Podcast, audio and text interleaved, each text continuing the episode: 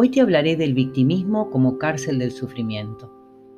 Por lo general no nos damos cuenta cuando actuamos desde la víctima. ¿Para qué es importante reconocer tu personaje de víctima? Para darte la oportunidad de dejar de proyectar situaciones que te reafirman en la sensación del pobre de mí.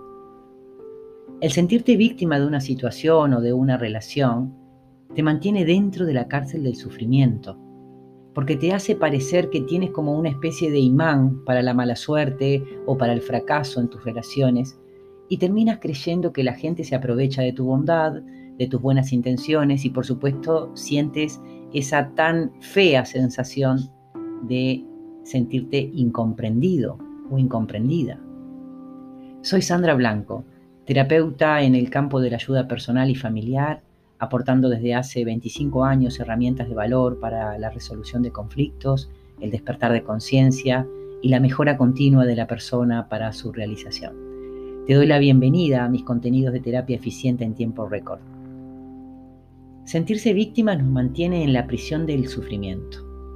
La única persona que te puede liberar de esa cárcel del sufrimiento eres tú. ¿Cómo? ¿Cómo, cómo hacerlo? ¿Cómo liberarme?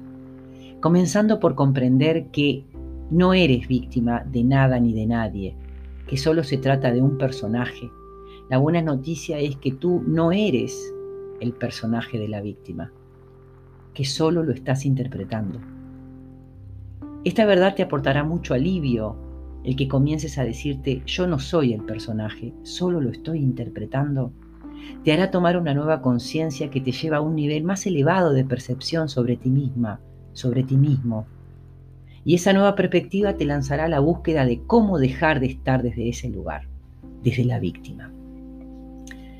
En esencia tú eres mucho más que tus personajes, pero es cierto, a lo largo de nuestra vida vamos representando una serie de personajes y la tarea de ir descubriéndolos y conocer cómo nos hacen operar es una de las cosas más maravillosas que podemos hacer por nuestra vida y la vida de la gente que amamos ya que al detectar el cómo esos personajes que interpretamos nos hacen gestionar nuestra vida de manera errónea, descubrimos la esencia de lo que somos y esto disuelve las cadenas que nos mantenían amarrados al sufrimiento. El personaje de la víctima, como todos los demás personajes, tiene sus beneficios ocultos, es decir, lo representamos por algún motivo, que por supuesto no lo sabemos en esos momentos, hasta que no lo hagamos consciente, porque funcionamos así de manera inconsciente. A continuación vamos a ver algunos ejemplos de esos beneficios ocultos del personaje de la víctima. Por ejemplo, te hace creer que no eres tú quien tiene que mover ficha, que es algo externo a ti o que es el otro el único responsable de mejorar tu situación emocional, o que son los demás quienes tienen que cambiar para que tú dejes de padecer. Aquí aparece el beneficio oculto de no moverme de lugar. Yo no me muevo de donde estoy porque son los otros quienes tienen que moverse.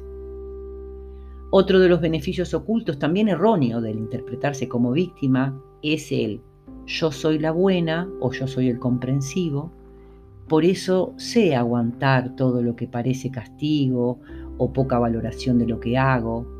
La típica del yo doy más de lo que recibo, pero no importa, es lo que me toca. Esto me hace sentir buena persona de alguna manera. Estos ejemplos te pueden ayudar a, revisar si estuvieras sintiéndote de, de este modo, esperando que algo externo mejore para dejar de sufrir, o creyéndote que el recibir menos de lo que das, eso te hace sentir digno o digna de un, de un reconocimiento como luchador o luchadora, o en el peor de los casos, te sumará el que te vean débil o sufriendo, porque esa será la manera de que alguien te cuide. Eso es lo que tú crees. Sabemos que son muchísimas las personas que todavía asocian el sacrificio de recibir menos o sentir esa sensación, justamente porque es la forma con la que se sienten estar siendo guerreros o guerreras, es decir, valientes. Entonces asocian sacrificio con valentía. Esta es una asociación que además de ser errónea, es de siglos pasados, porque todos sabemos que en siglos pasados sacrificio era sinónimo de valentía. pero ya está siendo hora de que nos actualicemos también en este aspecto.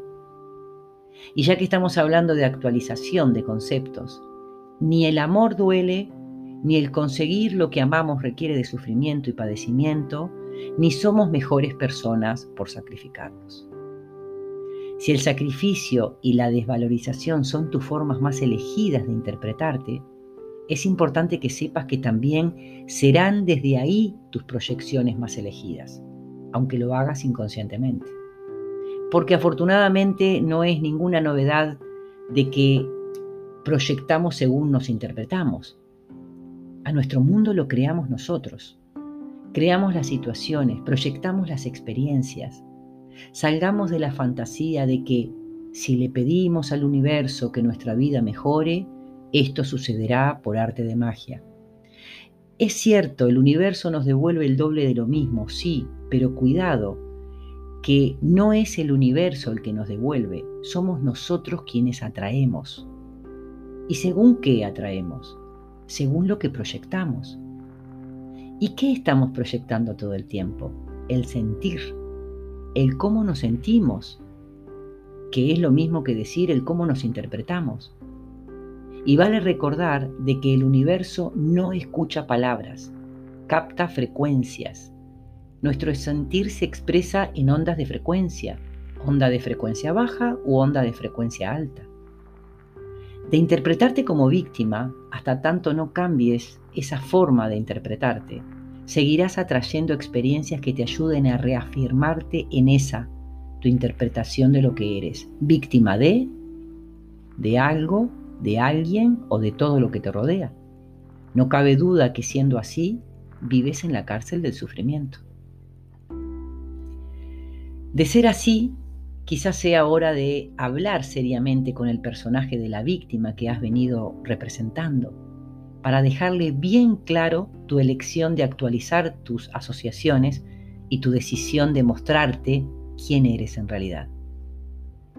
Por lo general, en edad adulta necesitamos revisar los patrones mentales que nos han dejado papá y mamá, y cuando la intención es de sanarnos, esas revisiones siempre son convenientes realizarlas desde la mayor ternura posible, jamás desde el reproche. A veces podemos hacerlo solos y otras veces necesitamos ayuda de alguien experto, experta en la tarea de revisión y corrección. Aquí te comparto un ejercicio de gran valor que quizás te sea de aporte. Ubica dos sillas, una frente a otra, a una distancia de metro y medio aproximadamente. En una te sentarás tú y en la otra colocas un cartel con dos palabras que diga tu nombre y la palabra víctima, por ejemplo, Ana víctima o Pedro víctima. Una vez ubicadas, tú y tu personaje, cada uno en su asiento, comienza por tener la certeza de que estás dispuesta o dispuesto a escuchar la verdad y a decir la verdad en esa conversación que vas a tener con tu personaje de la víctima. Escucha lo que tenga para decirte ese personaje y dile lo dispuesta o lo dispuesto que estás a comprender para qué lo has estado interpretando.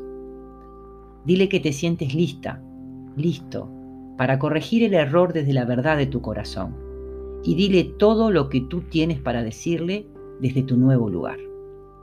Recuerda tu intención de liberarte de la cárcel del sufrimiento para sentir la tranquilidad de ser libre desde tu mayor poder del amor. Soy Sandra Blanco. Me despido por hoy deseándote tus mejores interpretaciones de ti mismo, de ti misma, para que así proyectes experiencias que te hagan sentir la vida como un verdadero regalo y si quieres ponerte en contacto conmigo, me puedes encontrar en Instagram por terapeuta Sandra Blanco o también por Facebook. Estaré encantada de responder a tus preguntas. Gracias por estar.